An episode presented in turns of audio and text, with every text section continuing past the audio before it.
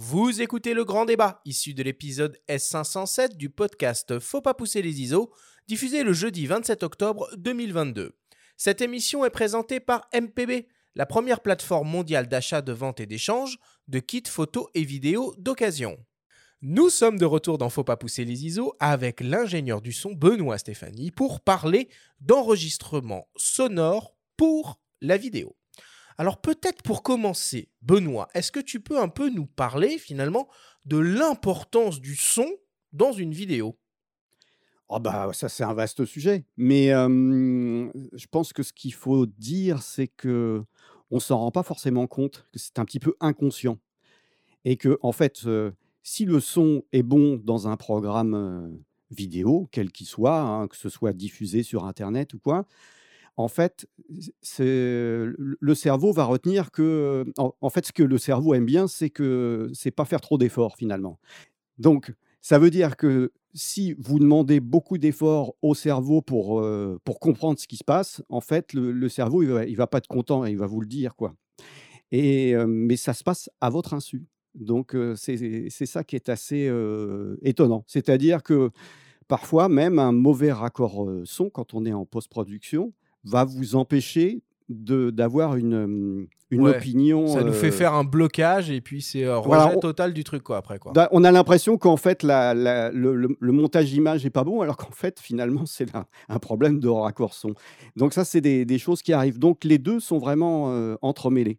Et tu veux dire que par exemple on a le droit à l'erreur presque à l'image mais que le son ça pardonne pas quoi. Euh, je ne sais pas si on peut dire une chose comme ça. En tout cas, ce que, ce que moi je retiens, c'est que c'est qu'il faut, si vous voulez, si vous êtes, si vous êtes créateur de contenu, il faut que votre son soit agréable à écouter. Donc, agréable, ça veut dire quoi? Ça veut dire plaisant, etc. Mais si, par exemple, il y a beaucoup de, voix, de paroles, il faut que ce soit facile à comprendre, très intelligible. C'est ça qui va faire la différence. Et quand je vois, euh, pas, pas mal de, jeunes youtubeurs, etc., euh, il y en a encore qui euh, privilégient l'image, qui font parfois des trucs assez léchés. Je pense à Lena Situation, par exemple. Au niveau, on, peut, on peut dire que il y a, y a un certain, une recherche stylistique dans son image, mais enfin, ça fait longtemps que j'ai écouté, mais je me souviens il y a, y a quelque temps avoir regardé quelque chose mmh sur ma télévision. C'était extrêmement indigeste, c'était fort, faible, fallait bouger la zapette tout le temps, et, ça n'allait pas quoi. Et donc c'est un frein. c'est un frein à, son, à son succès. Bon, elle a quand même réussi. je me fais pas trop de, de, de soucis pour elle mais bon, en tout cas, nous qui portons une attention toute particulière à la qualité sonore de, nos podcasts, tu penses qu'on a, raison de mettre le paquet à ce niveau-là? Oh bah oui, là, c'est, ça me paraît évident. non, tiens, on va prendre nos téléphones finalement. on va faire une émission dégueulasse. Regarde, Benjamin, on pourrait faire beaucoup plus simple, beaucoup moins, beaucoup moins, beaucoup moins lourd en termes de, de, de, matériel, d'organisation, de, post-production. Bon, voilà, on met du temps, on met des moyens là-dedans et euh, pour que ça soit agréable à écouter pour, euh, pour nos auditeurs, quoi. On en revient à ce que disait encore de pardon. On met les moyens. Alors, Benoît, il y a quand même un truc qui revient souvent là, quand, on, parle de son d'une manière générale, et peut-être même euh, encore plus au niveau de la vidéo, c'est que c'est hyper compliqué et que c'est pas intuitif. Je t'avouerai que je suis un peu d'accord avec ça. Euh, qu'est-ce que t'en penses, toi? Bah oui, complètement. C'est un truc qui revient très très souvent. Donc, alors pourquoi, pourquoi c'est compliqué et pourquoi euh, c'est pas intuitif? C'est intimidant même, je dirais. Oui, alors je pense que déjà, finalement, quand on fait du, du son et du son à l'image, en fait, on, se doit de mettre, de connecter en fait plusieurs appareils entre eux. Hein. Mmh si, si vous partez avec une caméra ou un appareil photo, bon, une fois que l'objectif il est mis, c'est bon. Vous appuyez, vous allumez votre appareil, vous faites vos réglages et boum, vous êtes prêt. On est mmh d'accord. Si vous voulez y mettre du son, ah, alors, qu'est-ce que je vais mettre comme son Quel est le standard? Je mets un micro sur la caméra, enfin, on va y revenir, hein, etc. Ou est-ce que j'utilise un système sans fil? Après, alors, il faut que je. Comment je fais? Il faut que je règle peut-être le niveau à l'émetteur, et puis après, ça va passer dans le récepteur. La sortie du récepteur, il va falloir que je la connecte sur l'entrée. De, mon appareil photo, il va falloir que je, je règle tout ça. Donc c'est à partir du moment où on interconnecte plusieurs appareils entre eux qui ne sont pas forcément conçus pour fonctionner, ensemble, déjà, il y a ce côté-là. Il, faut que les liaisons fonctionnent. Et il faut, en plus, il faut allumer tous ces appareils, vérifier qu'ils ont de, de, la batterie, qui fonctionnent bien. Donc, on voit que déjà, c'est plus compliqué. Moi, je le vois bien, même quand je suis en tournage avec mes, mes collègues journalistes, reporters d'images ou caméramans, si vous voulez, bon, bah, quand il y a quelque chose qui les intéresse, tac, ils allument. La caméra, c'est bon. Moi, je suis là, il faut que j'allume ma mixette, il faut que je vérifie que mes systèmes sans fil sont allumés, que mes niveaux sont là. Bref, j'ai un temps de, latence qui est plus important, hein, qui va être de l'ordre de peut-être une trentaine, quarantaine de secondes. Alors que donc, le, pour dégainer, hein, vous voyez, c'est déjà un petit peu plus long. Et puis, souvent, j'ai une perche avec un fil, tout ça. Donc, il y a déjà ça. Donc, ça, c'est la première des choses. Et puis, la deuxième des choses, c'est que les outils qu'on utilise, c'est-à-dire les microphones, en fait, ils fonctionnent de manière assez différente de une paire d'oreilles reliées à un cerveau qui est un dispositif intelligent. Alors qu'un microphone connecté à un préampli, que ce soit un préampli de petite mixette ou un préampli qui va se trouver sur la caméra ou l'appareil photo, c'est pas un dispositif intelligent. Donc le rendu est, très différent. Donc plus difficile, pardon, c'est d'autant plus difficile tout ça quand on est seul, parce que là tu parles aussi de ton cas quand tu es avec une équipe de tournage, mais quand tu es seul et que tu dois penser à tout ça, c'est enfin, c'est un autre univers le son. quoi. Quand tu dois déjà gérer ton cadrage, etc., il faut ensuite penser au son, il faut, faut se renseigner peut-être avant de se lancer, parce que c'est effrayant. quoi. Sur le terrain, on sait pas, enfin, il faut penser à tout. quoi. Ouais, effectivement. C'est un truc en plus à, gérer, mais je peux, je peux vous rassurer, aujourd'hui, avec les, franchement, la technologie, les, produits actuels, ça s'est pas mal amélioré, ça s'est pas mal simplifié. Donc, j'imagine qu'on va reparler un petit peu de tout ça. Bien sûr. Mais voilà, quoi, c'est ça le, les, deux points majeurs c'est ce côté interconnexion d'un côté, et mmh. puis ce côté aussi, voilà, on peut penser que, oh bah tiens, j'entends bien ici, je vais mettre mon micro ici, puis ça va être bien. Et puis, euh, quand on écoute, c'est pas ça. C'est un peu plus compliqué que ça. Moi, en tout cas, sur mon expérience personnelle, quand on s'est lancé dans le, dans le podcast, alors évidemment, au début, j'étais complètement prévu, je savais pas quoi acheter, euh, euh, quoi utiliser, un micro, une table, une machin, un truc, un bidule. Mais au fur et à mesure de mes recherches et de mes essais, je me suis finalement rendu compte que manipuler du son, c'est manipuler un signal et que finalement, la, la logique derrière tout ça est assez proche de celle d'une, d'une, photographie. C'est-à-dire qu'on a, on a un, traitement analogique en entrée qui va être transformé en numérique et qui va être un peu manipulé jusqu'à, sa, jusqu'à sa diffusion euh, final. Bon, en tout cas, voilà, on va essayer de, de, simplifier au maximum euh, toutes ces, toutes ces questions-là. Alors, quand on est euh, en train de parler de, de, son dans une vidéo, quel type finalement de son on peut être amené à, à manipuler. Alors, évidemment, il y a des, des, voix si on a affaire à des gens qui, à un ou une personne qui, qui discute, mais quel autre type de son on peut être amené à manipuler en vidéo? Alors, bah, si on regarde la manière dont, les gens tournent aujourd'hui pour des sujets hein, de reportage ou même documentaire, qu'est-ce qu'on a comme type de son?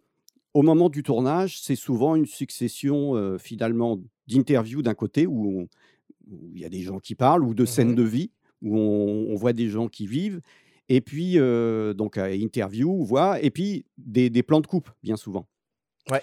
En, termes de son, ça dit quoi? Ça veut dire des voix d'un côté, qu'il faut mmh prendre avec la meilleure intelligibilité possible. Et puis de l'autre côté, des sons plus d'ambiance qui vont aller avec les, les, plans de coupe qui vont pouvoir habiller. Voilà.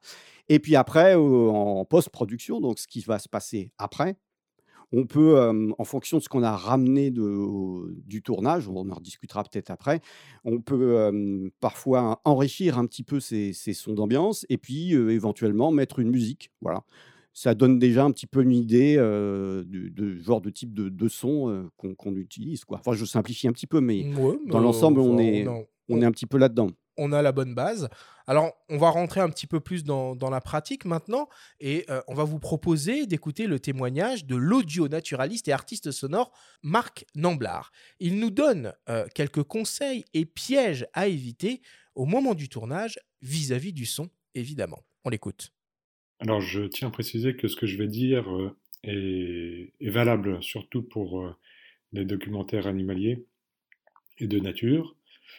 Euh, un des principaux pièges consiste à vouloir à tout prix réaliser toutes les prises de son en même temps que les prises de vue. Euh, c'est pas facile, hein, car les contraintes pour la prise de vue et la prise de son ne sont pas vraiment les mêmes. Euh, pour filmer les animaux, on peut, et on doit même souvent rester à distance hein, euh, pour, euh, la prise de vue, et les téléobjectifs nous permettent de le faire. Mais en prise de son, nous avons besoin de proximité, ça c'est c'est vraiment important, afin d'obtenir un enregistrement avec, avec de la dynamique. Il y a plusieurs moyens d'obtenir cette proximité. tout d'abord, l'approche directe, qui consiste à s'approcher de l'animal et évidemment sans le faire fuir. Mais le risque est tout de même élevé de, de se faire repérer et du coup d'avoir, euh, enfin de modifier le comportement de l'animal et de gâcher la prise de vue par la même occasion. Et sans parler euh, évidemment du risque d'entrer dans, dans, le champ de, dans le champ de l'image. Donc euh, une autre solution consiste à utiliser une parabole, un micro parabolique, qui augmente de manière physique la dynamique du son. Mais euh, attention, c'est un outil qui est adapté pour des sons plutôt aigus, pour des chants d'oiseaux euh, principalement. Alors si la situation le permet, il peut être intéressant euh, d'anticiper un peu, de disposer des micros donc avant l'arrivée des animaux, en les camouflant de manière à ce qu'ils ne soient évidemment pas visibles à l'image et en laissant tourner voilà, euh, pendant, pendant toute la durée nécessaire. Et puis ensuite, on récupère, euh, au dérochage, on récupère les, les, passages qui, qui, nous intéressent. De manière générale, j'ai presque envie de dire quand même qu'il est préférable de réaliser les enregistrements euh, avant ou après la prise de vue, notamment en ce qui concerne les ambiances. Dans tous les cas, il est impératif d'activer les micros sur les caméras, pour avoir un son, euh, son témoin de, la scène filmée qui sera toujours précieux en post-production. Donc euh, il faut jamais faire l'économie des, des pistes son au moment de la prise de vue. Quoi. Euh, et si possible en utilisant un micro, un micro d'assez bonne qualité fixé donc sur, la, caméra.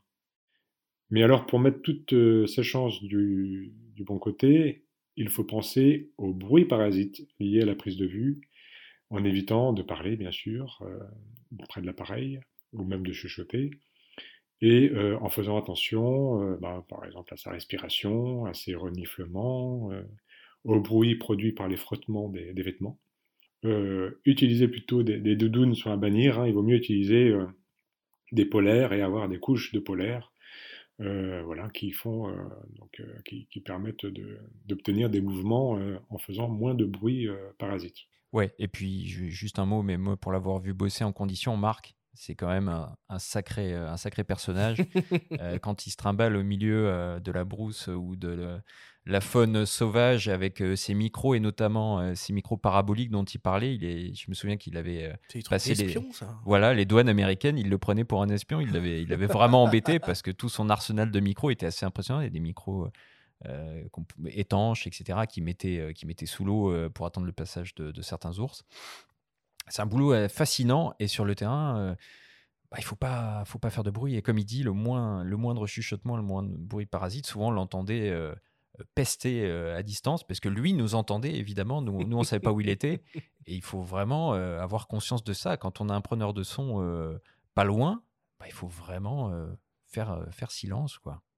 Ouais, c'est passionnant. C'est passionnant tout ce que vous dites et c'est passionnant ce que dit Marc aussi. Et ah, je voulais juste rebondir là-dessus parce que je, trouve qu'effectivement, les audio naturalistes sont des gens fascinants et que c'est bien de leur rendre hommage.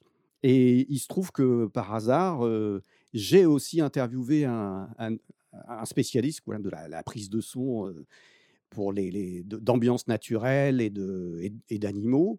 Et il s'appelle Fernand Desroussen. Et bah, il se trouve que son interview va passer dans le prochain Sodovision. Okay. Donc ça nous ramène là. Mais non, blague à part, c'est fascinant ce qu'ils ce peuvent raconter ces gens-là. Il faut, moi, je, je, suis en admiration.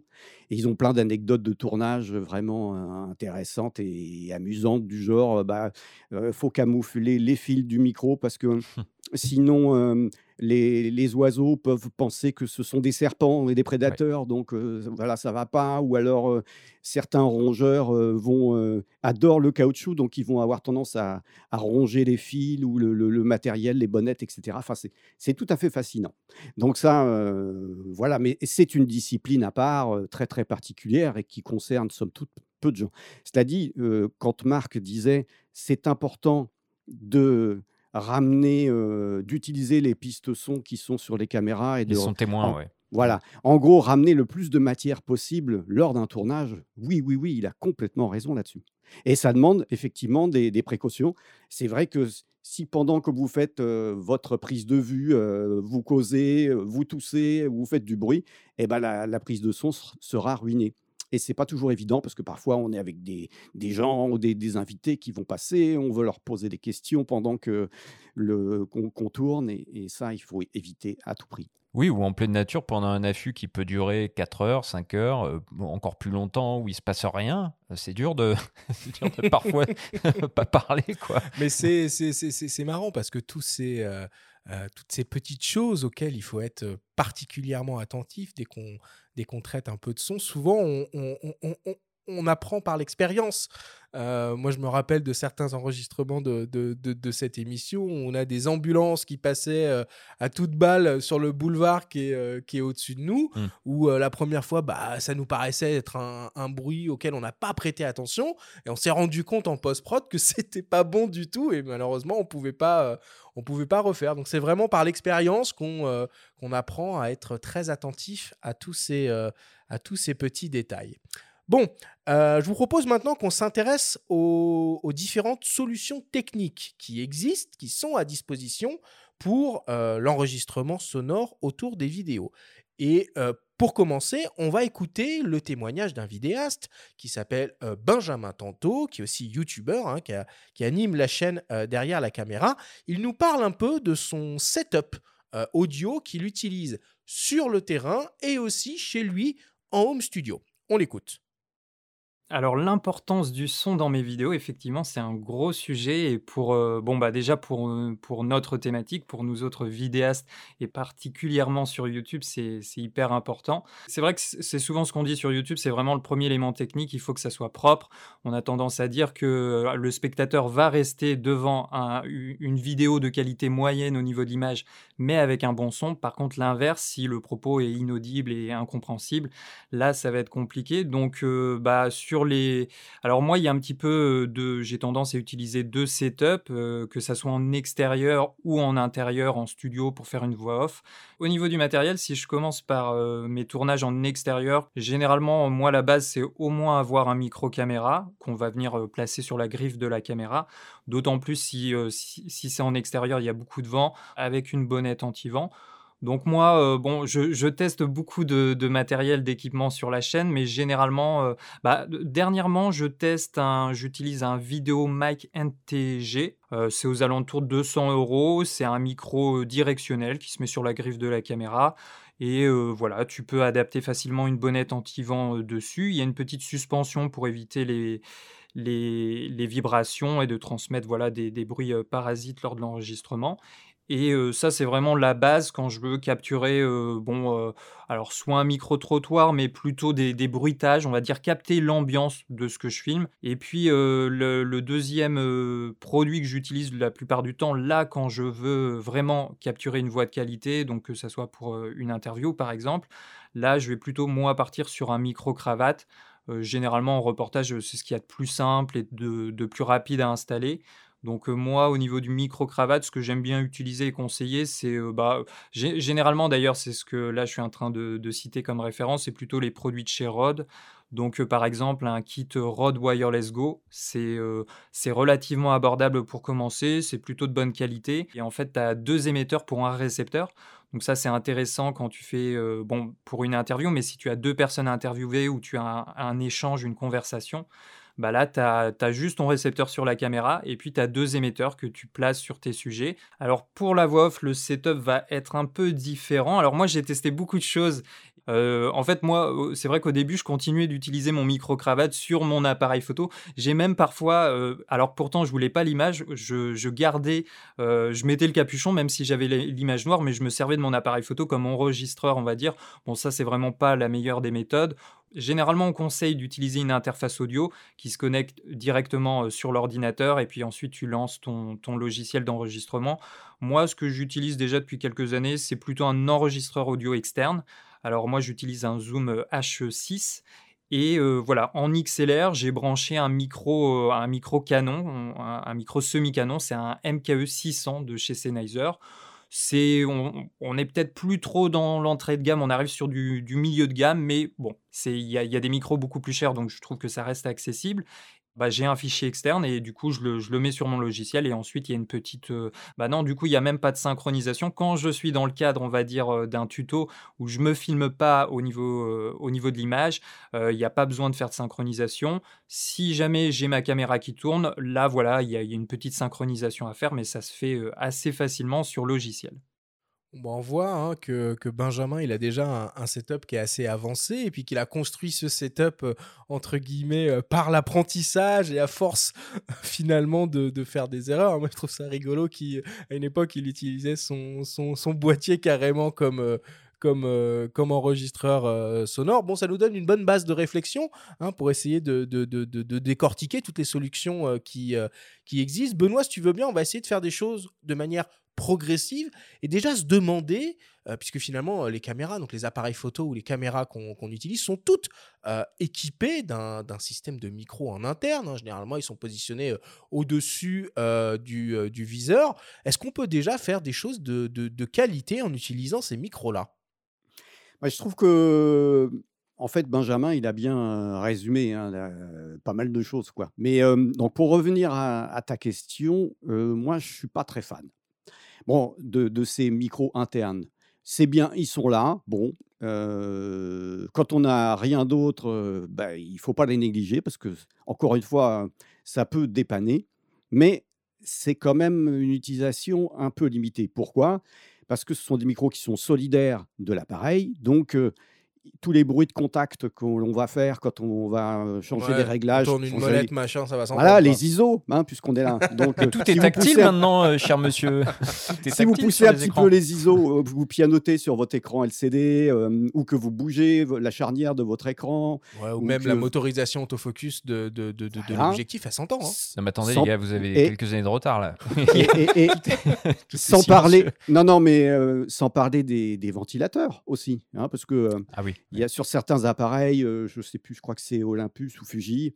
Moi, je travaille en ce moment avec un photographe. Il m'a ramené des, des, choses comme ça. De, il pensait que c'était pas important, justement, les sons d'ambiance. Il m'a ramené des, des, des, sons d'ambiance ruinés. J'étais obligé de refaire tout, de, de, faire appel à, à, des sonothèques, etc., pour des, voitures qui passent des, et des ambiances de rue. quoi. C'est vraiment dommage. Donc voilà, ça c'est un premier problème. Hein, et pourtant, il y, a des marques comme Sony là, qui sortent des boîtiers dédiés au Vlog avec des, des, micros, trois, trois capsules intégrées. quoi.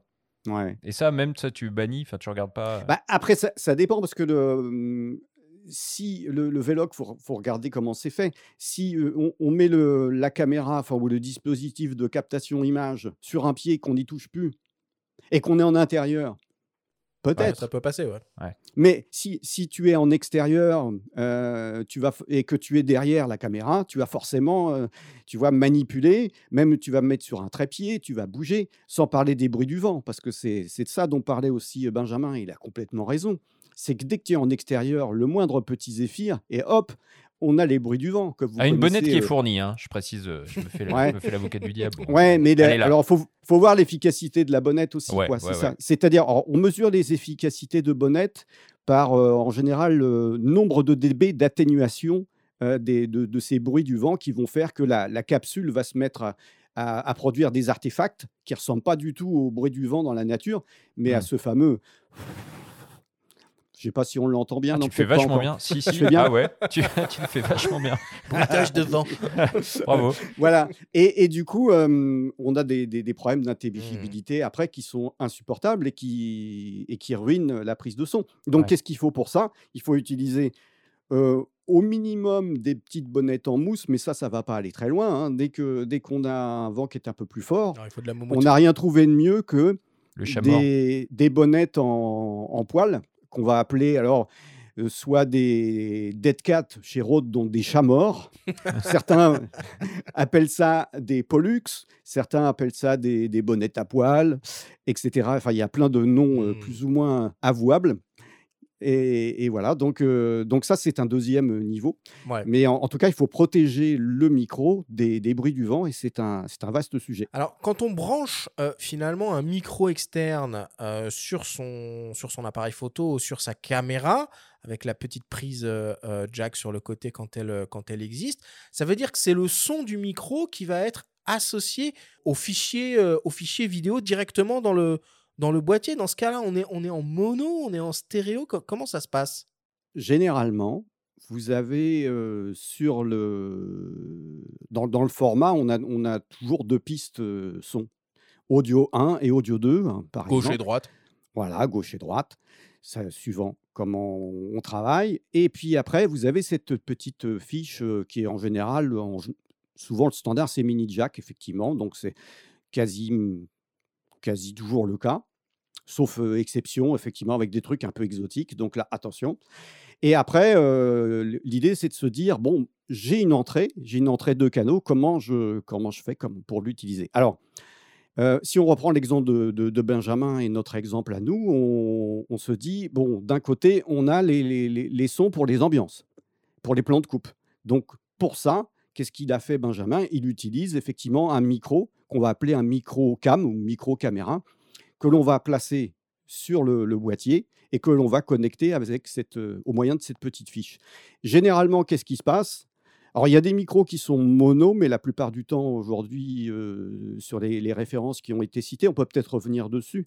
Donc, euh, Ah bah vas-y, oui, ou si tu en as d'autres Ah, d'ailleurs pour compléter, ouais, j'en ai d'autres. Alors, chez Rode, dans la gamme Vidéomic, effectivement, on a le Vidéomic euh, Go 2 ou le Vidéomic NTG dont il a parlé euh, Benjamin et qui est, qui est plus qualitatif. Euh, chez Shure, vous avez le VP83 et puis chez Sennheiser, il y a des références comme les MKE 400 ou MKE 200. Ouais, le 200 est, est vachement bien, je trouve, très petit. Ouais. Enfin, D'accord. Voilà, l'idée, c'est d'avoir un... Ces, ces références-là, je les, je les cite parce que ils ont été étudiés pour cet exercice-là, c'est-à-dire qu'ils sont à la fois légers, suffisamment puissants aussi pour aller attaquer une électronique qui n'est pas démente, parce que les fabricants d'appareils photo, ils ne font pas leur publicité sur la, qualité de, leurs- électroniques audio. Donc évidemment, voilà. Et comme après, comme me disait Arthur, est-ce qu'on est en mono, est-ce qu'on est en stéréo? Souvent, quand on branche le connecteur mini jack d'un micro caméra, c'est bien souvent le même son qu'on va avoir sur les canaux les gauche et droite. Ouais, hein. Quand on est avec un micro mono, sauf si on a un micro qui est stéréo, à ce moment-là, on, on va avoir quelque chose qui sera différent à gauche et à droite. Donc, d'un cas, micro mono, double mono, double mono, on va dire, micro stéréo, quelque chose qui va être différent à gauche et à droite. C'est le cas, par exemple, si on utilise ce que disait Benjamin, là, le kit euh, de micro euh, HF Wireless Go euh, 2, euh, qui peut gérer du coup euh, deux, euh, deux émetteurs pour deux personnes euh, interviewées.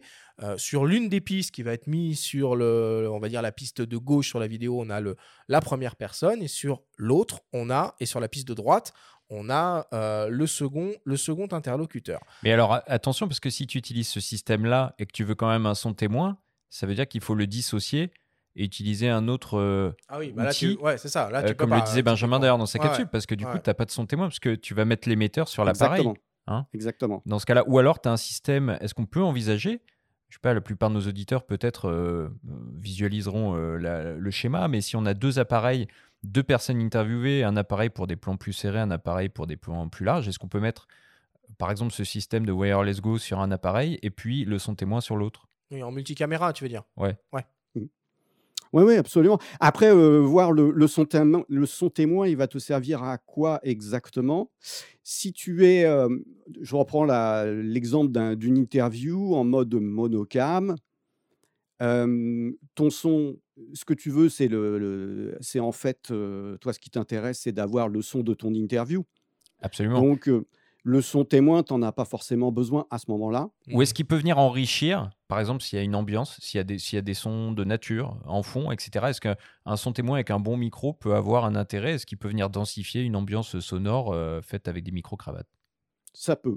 Ça peut, mais euh, oui, oui, dans une certaine mesure, ça peut. Après, il y a des- d'autres problèmes qui sont des problèmes de phase, mais je ne vais peut-être pas rentrer là-dedans Ouais, parce non, que c'est peut-être être un petit peu technique. Trop, mais en trop, tout cas, trop, trop précis. encore, encore une fois, l'idée de se dire, je prends tout ce que je vais euh, avoir l'occasion de ramener du, du tournage, c'est une bonne approche. Bah, J'applique ton, on- ton principe à la lettre là. Non, ça, ça me parle en fait. C'est Ah ouais. pas mal. Alors, pour, pour aller un peu plus loin dans cette idée de, de connecter, de brancher euh, directement des, euh, des micros à la caméra, il y a certains constructeurs qui proposent même des, des sortes de, de, de, de modules d'extension de, mixettes. de, de Mhm. connectique qu'on peut appeler euh, peut appeler des mixettes et qui viennent se, euh, se fixer sur le, sur le dessus de, de l'appareil. C'est le cas par exemple de Lumix avec son fameux euh, module XLR. On écoute le réalisateur Bernard Bertrand, ambassadeur Lumix donc, nous en parler.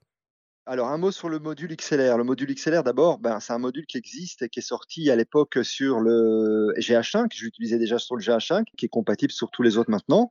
En gros, ce module XLR va permettre, comme son nom l'indique, d'accueillir deux prises XLR qui sont la norme dans l'audio pro, on va dire. Donc, du coup, ce module va venir se greffer sur la griffe accessoire du boîtier et ces modules XLR vont donc nous donner accès à de l'audio plus pro en l'occurrence, euh, je veux dire, toute la gamme de shotgun mic et de tout ça qui sont vraiment, je dirais, euh, plus pointus. Euh, cette connectique est une connectique qui est, qui est stable, elle est verrouillée, c'est une connectique pro, en gros, c'est ça. Et ce module nous permet de modifier, par exemple, euh, le gain. On a pas mal de réglages comme ça qu'on peut faire en amont. Ce module XLR prend, euh, je dirais, encore plus de sens quand il est euh, équipé sur le GH6. Donc là, du coup, on va avoir effectivement euh, des capacités audio qu'on n'a pas eu jusque-là euh, sur, la gamme. En l'occurrence, on va pouvoir capturer quatre signaux audio qu'on peut enregistrer simultanément.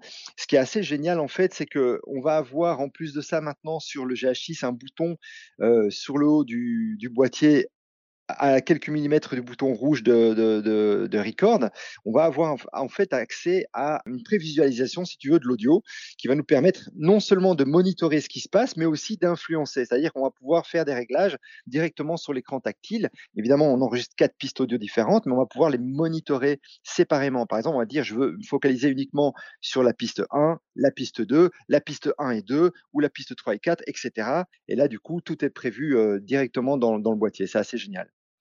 Alors finalement, hein, le GH6 avec ce, petit accessoire, il se transforme quasiment comme un enregistreur multipiste euh, externe. Donc les, quatre pistes audio dont il parle, donc c'est deux micros qu'on peut brancher en XLR sur, cette, euh, sur cet accessoire, un troisième micro euh, qu'on peut, peut brancher sur la prise jack dont on a, qu'on a évoqué euh, tout à l'heure, et le quatrième micro, c'est le fameux son témoin euh, des micros euh, embarqués dans l'appareil. Benoît, les prises XLR, c'est les, les, gros, les grosses connectiques qu'on qu'on voit dans les concerts, là, c'est ça? Absolument. C'est des, des systèmes, en fait, pour chaque canal envisagé, tu as trois connecteurs. Donc, si je rentre un. Et en plus, c'est un connecteur qui est costaud, à verrouillage. Ce sont en général des standards oui, costauds. On peut marcher dessus, ça ne va pas souffrir, ça tient.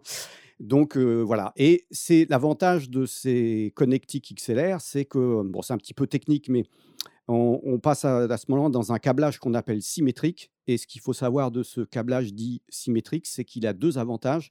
Le premier, c'est que on peut travailler sur des distances assez longues. On n'aura pas de perturbations euh, qu'on appelle. Ouais, Donc, on peut un imaginer meilleur un son. fil de 20 mètres ou 30 Voilà. mètres euh, sans problème. Voilà, parce qu'il faut savoir, c'est que le signal micro, c'est tout petit, hein, c'est une toute petite tension, donc c'est faible. Donc c'est très fragile. On ne pourrait pas faire ça avec des petits câbles mini jack, par exemple. Qu'est-ce que ça, ça, veut dire la- symétrique?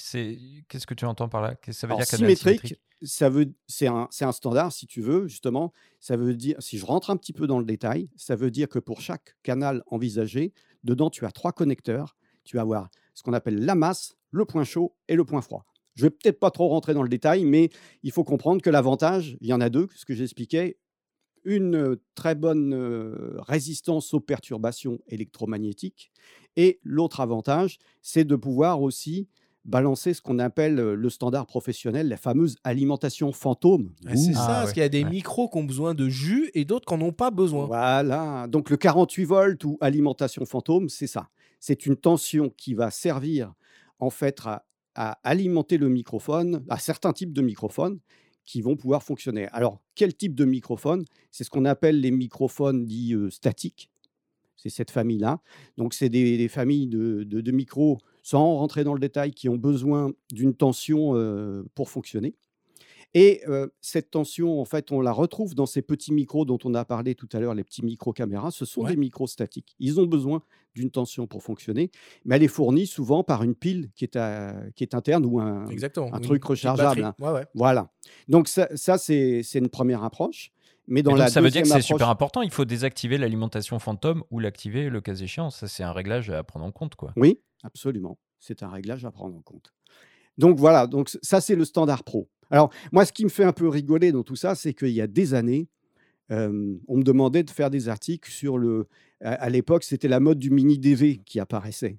Donc les petites caméras avec le standard euh, DV, euh, l'HD n'était pas encore là, etc. On dit ah mais c'est formidable ces petites caméras. Ouais mais alors le son quelle galère, on n'a qu'une truc, on n'a qu'une entrée mini jack, etc. Et maintenant on retrouve la même. Et qu'est-ce qui s'est passé? C'est que les constructeurs en fait se sont adaptés à cette nouvelle demande et ils ont en fait au départ les, les, les- les caméscopes qui étaient des caméscopes euh, de gamme euh, consumer quoi pour le, le grand public euh, ils ont fait la gamme ce qu'ils ont appelé prosumer c'est-à-dire ils ont ils ont en fait équipé les caméras pour le grand public de- d'un appendice qui permettait d'avoir en fait les deux prises XLR pour le son. Et Ah on oui, retrouve maintenant la même chose sur les boîtiers photo. Donc l'histoire est un éternel recommencement. Alors, je me souviens de la Z7. donc, euh, de c'est fascinant. Alors, ce, ce dont vous parlez là, c'est la solution royale, effectivement, c'est la loi d'emmerdement minimum, c'est de, de, de trouver une extension XLR qui va faire que finalement votre appareil tout photo, utiliser, quoi. il va, il va se transformer à, à avoir la même ergonomie qu'une caméra euh, professionnelle, euh, telle que les, les, les, les, les reporters, les, caméra- les caméramans, les JRI utilisent tout au long de l'année. Donc, alors, il y a, il y a trois. En fait, euh, là, il y a l'offre de, chez Panasonic, effectivement, qui est, qui est pas mal. Moi, je l'utilise à, France 3. Ils ont un boîtier GH. On met ce, ce petit euh, support qui s'appelle le DMW XLR1 chez Panasonic. Et euh, voilà, on se retrouve avec des, des vraies prises XLR, l'alimentation fantôme qui va nous permettre d'utiliser des micros professionnels. Et puis, euh, qu'est-ce qu'il y avait d'autre de... Bon, Et puis, ah oui, les, réglages. gain, filtre, voilà. Voilà. des petites, Voilà. des petites Donc tout ça, on retrouve des, des vraies molettes et, et donc ça, c'est c'est le confort et on se retrouve comme si on avait une caméra. Donc ça, c'est chez euh, Panasonic. Après, chez Sony, pour équiper la gamme Alpha, là dont vous parliez, l'Alpha 7 et tout ça, ça s'appelle le XLR K3M. Donc ça existe aussi. Même principe. Donc euh, vous connectez le, le support XLR au- sur la prise accessoire et le son est véhiculé en numérique directement dans le boîtier. ça. Donc ce ça, c'est bien. ce qu'il faut bien préciser, c'est que tous ces constructeurs, Pas- Panasonic et Sony, au moment où ils ont développé leur, leur nouveau système, ils ont introduit ce qu'on appelait les hot shoes, euh, où Voilà. finalement la, la griffe porte-accessoire n'était plus conçue uniquement pour y brancher un flash et simplement faire une, une synchronisation de, de déclenchement, mais était une connectique à part entière euh, qui permet de faire passer beaucoup de choses, notamment du son. Exactement. Et, Sony va alors, plus pour- loin avec un signal numérique d'ailleurs. Ils ont sorti des micros dédiés. Mais là, c'est encore euh, autre chose. Voilà, donc il y a ça. Et je voulais terminer le, le panorama, hein, parce qu'il y a peut-être des gens qui nous écoutent qui ont d'autres boîtiers. Avec chez Tascam, vous avez le- un module qui s'appelle le XLR 2D. Et euh, il a été développé en collaboration avec Canon, Fuji et Nikon. Et donc, euh, bah, l'i- l'idée, c'est le même, même principe. Donc, euh, il y a une version euh, Canon, il y a une version Fuji, je crois. Et puis, euh, il y a une dernière version qui est compatible, qui a été faite pour Nikon, parce que Nikon, apparemment, ils n'ont pas encore ce système de hot shoot, de ce que j'ai compris. En tout cas, la version qui est compatible avec Nikon, elle, elle va transporter le signal en, ala- en analogique via un petit Via le jack. mini jack. Ou Voilà. sinon, est-ce qu'il vaut mieux tout simplement pas investir dans un enregistreur ex- externe Eh, type euh. Zoom ou Tascam, comme le disait Benjamin d'ailleurs. C'est Il l'étape utilise, d'après, un- ça. ouais, il utilise un Zoom H6. euh, C'est pas le même confort, les amis, parce que Ouais. quand vous avez ce, cette extension XLR, ce module XLR, vous enregistrez directement dans la caméra et vous n'avez pas à vous soucier de refaire une synchro après. Vous Ouais, n'avez pas à vous soucier d'allumer de boîtier. C'est ça aussi. C'est vrai. Donc, c'est une solution qui est, à, à mon avis, la plus confortable, mais c'est une solution euh, qui n'est pas donnée parce qu'en général, ces, ces modules XLR, ils valent à peu près 500 euros. hein. Donc, plus cher, effectivement, que des enregistreurs. Euh, donc euh, voilà, une fois qu'on a son, dispositif, alors soit on a branché un micro directement sur son, boîtier, soit on passe par un module euh, XLR avec, des micros externes, il y a quand même un certain nombre de réglages auxquels il faut être attentif au moment de, l'enregistrement, et notamment ce fameux truc qui est le gain du micro. Tu peux nous expliquer un peu comment ça fonctionne, le gain, et comment il faut régler son micro pour éviter cette fameuse saturation? Alors, ce qu'il faut bien comprendre, c'est que tous ces appareils-là, en fait, ils fonctionnent avec un, ils fonctionnent en numérique. Donc, ça veut dire qu'ils ont une, échelle de, si on regarde en général, enfin, il y a plusieurs cas de figure d'ailleurs, parce qu'il y a des, des appareils photo qui ont que un niveau d'entrée euh, automatique, auquel cas on peut rien faire. Mais il faut dire que la plupart du temps, aujourd'hui, sur les boîtiers, vous avez un, niveau qui peut être réglé manuel. Donc, il faut. Alors, moi, ce que je, ce que je suggère souvent, et c'est ce que font finalement beaucoup de, de- ce qu'on appelle les JRI, journalistes, reporters d'images, donc, ou, caméramans qui sont euh, sur les, les reportages, souvent, ce qu'ils font, c'est quand, quand ils ont deux, deux pistes, ils utilisent le micro caméra sur une piste et ils se gardent l'autre piste pour les interviews. Et là, ils vont en général euh, utiliser un système euh, de micro sans fil, euh, que ce soit un micro euh, main ou un micro cravate. Alors, qu'est-ce qu'ils qu'est-ce qu'ils font après? Comment ils règlent? En général, pour les ambiances, ils s'embêtent pas. Ils mettent le niveau en automatique, ce qui leur permet de, voilà, ils sont sûrs qu'il y a du, du son, que le niveau sera à peu près correct. Bon, il y a quand même, il peut y avoir des artefacts hein, avec le, le- le niveau automatique, mais bon, comme vous le disiez tout à l'heure, ils sont tout seuls. On doit faire euh, se concentrer sur beaucoup de Ouais, choses. Puis c'est des choses qu'on peut éventuellement rattraper en post-production. quoi, voilà. Donc, coup. quand souvent, je je remarque que les gens qui bossent seuls, ils font ça. Donc, niveau automatique pour les ambiances, souvent, et comme ça, ils sont pleinement concentrés sur leur plan de coupe. Et Mais puis, idé- quand vient- idéalement, tu gardes un œil sur les vumètres alors. Enfin, tu regardes euh, sur sur l'enregistrement du son, les niveaux. Bah, tu vérifies que ça fonctionne, euh, c'est bien de mettre un casque, mais ça, c'est pour la, la partie euh, ambiance. hein. Ouais. Ouais. Pour les voix, il Hein, faut être un peu plus attentif. quand. Voilà. Quand on arrive aux voix, la plupart du temps, les caméramans sérieux, d'abord, ils écoutent, ils mettent un casque pour écouter ce qui se passe, et ils règlent, ils se mettent en mode manuel. Et quand on passe en mode manuel, on a souvent la possibilité sur les, les, les- les caméscopes ou les appareils photo de faire apparaître le, le- le niveau euh, de manière, si possible, la plus précise possible. Euh, donc ça, ça dépend plutôt que d'avoir un petit, euh, un petit euh, afficheur de niveau, de l'avoir sous une forme un, un peu plus détaillée, c'est mieux. Et si possible, avoir les, les niveaux, vous savez, en décibels ou en dB, Mhm. c'est Ouais. le niveau de mesure. Donc c'est ça qui va vous permettre, en fait, de, de vérifier que le son rentre et que le niveau est correct. Alors c'est quoi un niveau qui est correct? Souvent, ce qu'il faut savoir, c'est que le niveau, il est gradué. Il va de moins l'infini à pour le plus bas à zéro pour le plus fort. Et souvent, on estime que quand on, pour une voix, on est entre moins 20 décibels et moins 10, on est pas mal. Alors pourquoi ce réglage-là? Parce que vous savez qu'en son numérique, on n'a pas le droit de saturer. Donc euh, si on se met à saturer, euh, c'est le son Bah, est c'est perdu. inexploitable. Ouais. Voilà. Donc quand on fait comme ça, qu'on voit que ça module entre moins 20 et moins 10, donc à peu près au milieu, hein, je dirais, de la du- de l'afficheur, on se garde une marge de 10 dB pour l'impondérable, là où la personne va se mettre à rire ou à crier ou je ne sais pas quoi. Et en général, l'expérience prouve que ça fonctionne. Voilà. Je m'excuse, j'ai peut-être été un petit peu, un petit peu trop long. Non, non, mais c'est Ah bah, euh, très pratique, c'est concret, c'est chouette. Ouais. Bon, euh, donc maintenant on sait euh, quel matériel euh, utiliser, quelle config d'enregistrement, quel type de micro, comment les régler. On va s'intéresser maintenant un tout petit peu à la, dernière partie de tout ce process-là, qui est, qui est la, post-production. Sur une vidéo, hein, on, l'a vu, hein, dans un scénario idéal, on a, on a à disposition pas mal de, de matière sonore, des enregistrements euh, spécifiques pour des voix, des enregistrements euh, d'ambiance, un son témoin global.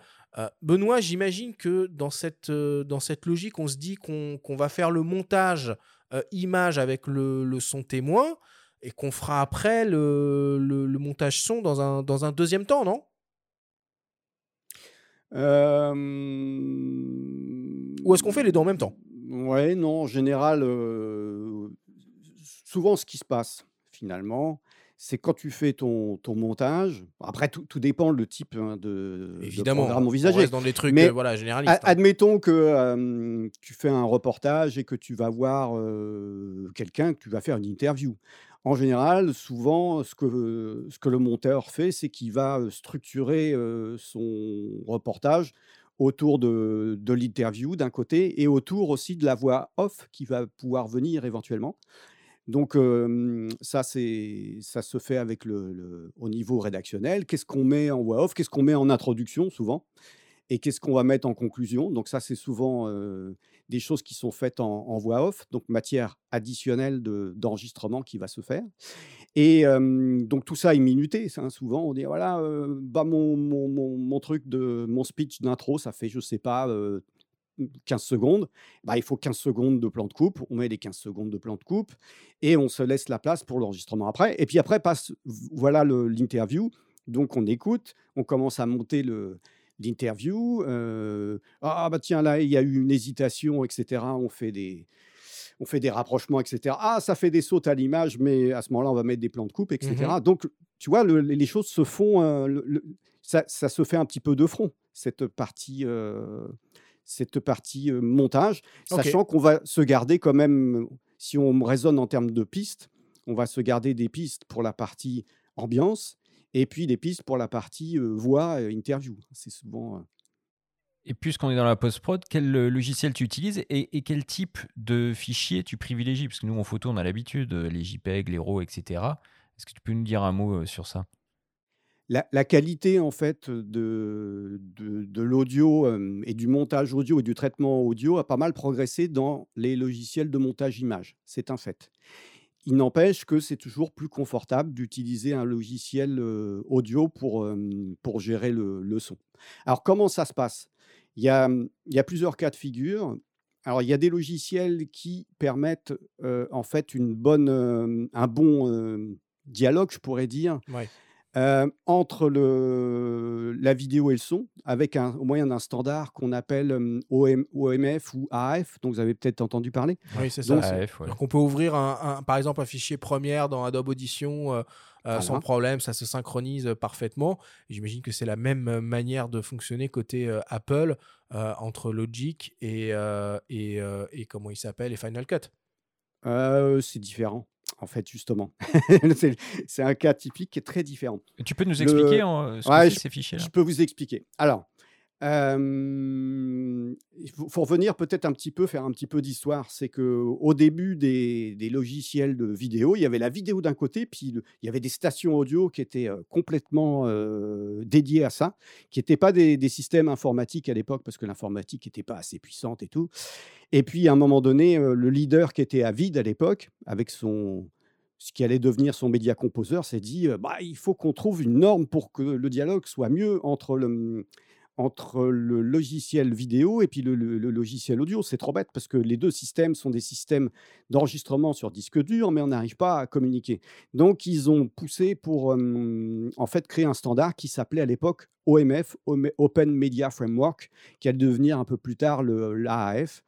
Et donc, l'idée, c'était quoi? C'était on, on commence le projet dans la station vidéo, on fait le montage et on a possibilité, quand on veut terminer le montage et passer au mixage, qui est de, normalement ce qui se fait euh, chez les professionnels, donc, au moment du, mixage et de l'enregistrement euh, des voix off, etc. Alors, qu'est-ce que l'on fait? Le monteur son fait un export OMF qui va permettre de, d'exporter toutes les pistes son de manière indépendante et éventuellement permettre dans le logiciel audio de récupérer donc tous les plans de coupe avec possibilité, ce qu'on appelle les poignées, c'est-à-dire possibilité de revenir sur chaque point de coupe et euh, pouvoir ajuster euh, en gardant un petit peu de matière autour du plan de coupe, c'est-à-dire 2 secondes, 3 secondes, 10 secondes.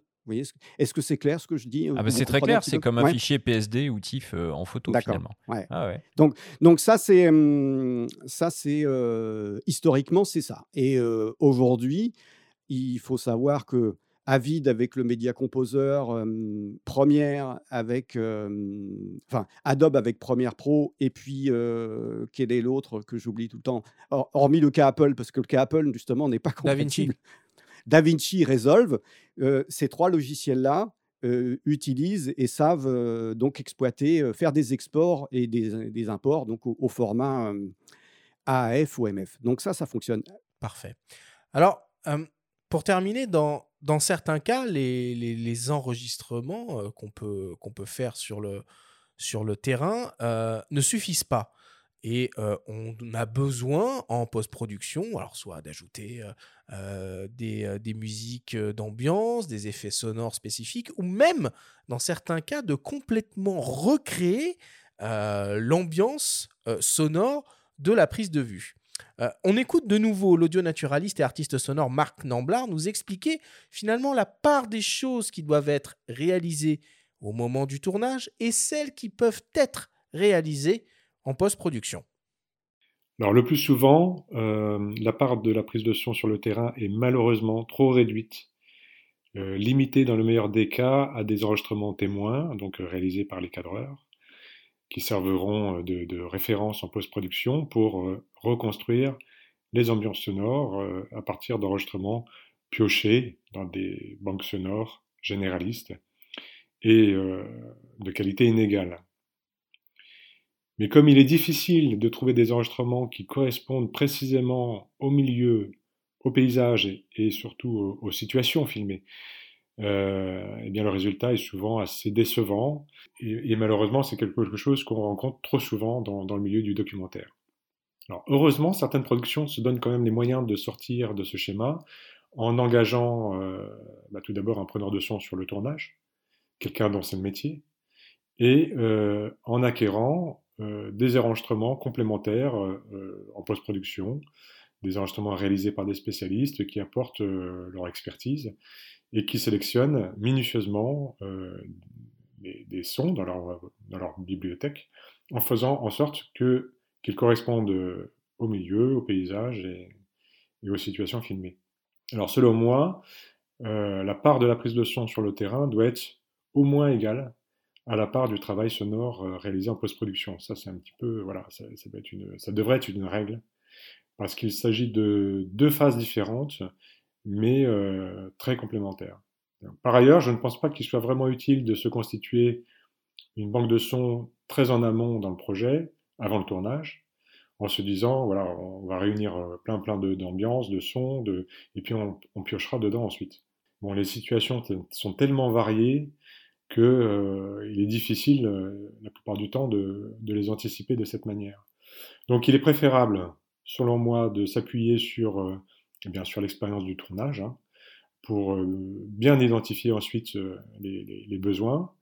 Et à ce moment-là, donc un petit peu en amont de la phase de, de- post-production, mais après le tournage, donc, on se constitue une, sonothèque qui sera donc du coup déjà orientée et qui correspondra plus précisément aux besoins du projet.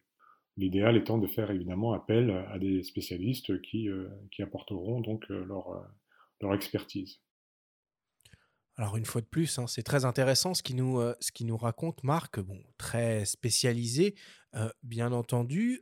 Benoît, si on se met un peu à une autre, à une autre échelle, il existe du coup des, des endroits où on peut trouver des, des, des ambiances sonores pour, pour habiller ces vidéos relativement simplement et peut-être pas, trop cher.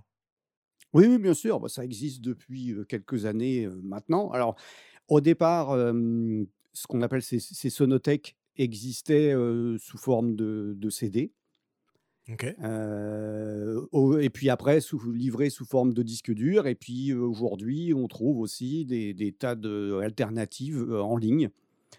Euh, voire euh, souvent euh, le- ces ambiances et ces bruitages peuvent euh, soit être trouvés sur des sites spécialisés, soit ils peuvent être disponibles sur des, des sociétés qui se sont spécialisées aussi sur les images, les séquences, etc. Tout ce qui est stock, en fait. Donc les musiques, tout ça. donc on peut citer par exemple Pont 5, qui est, Ouais, bien sûr, un peu incontournable. Voilà, donc sur abonnement souvent, enfin après ça dépend, etc. Donc il y a cette possibilité-là. Et puis, mais moi, j'avoue que je suis assez attaché, je suis un peu au school sans doute, donc j'aime bien avoir des, des CD aussi. Et parmi les CD, je trouve que finalement, il y a, une collection qu'on peut, euh, dont on peut encore faire l'acquisition, je pense, qui est celle de, de Radio France, enfin qui était en tout cas publiée par Radio France à l'époque, bon, qui est un petit peu vieillotte maintenant, mais il y avait quatre CD qui permettent euh, d'avoir déjà euh, finalement euh, un- un- un- pas mal d'ambiance et de, de son sol qui peuvent euh, encore dépanner aujourd'hui. Je sais que c'est encore utilisé.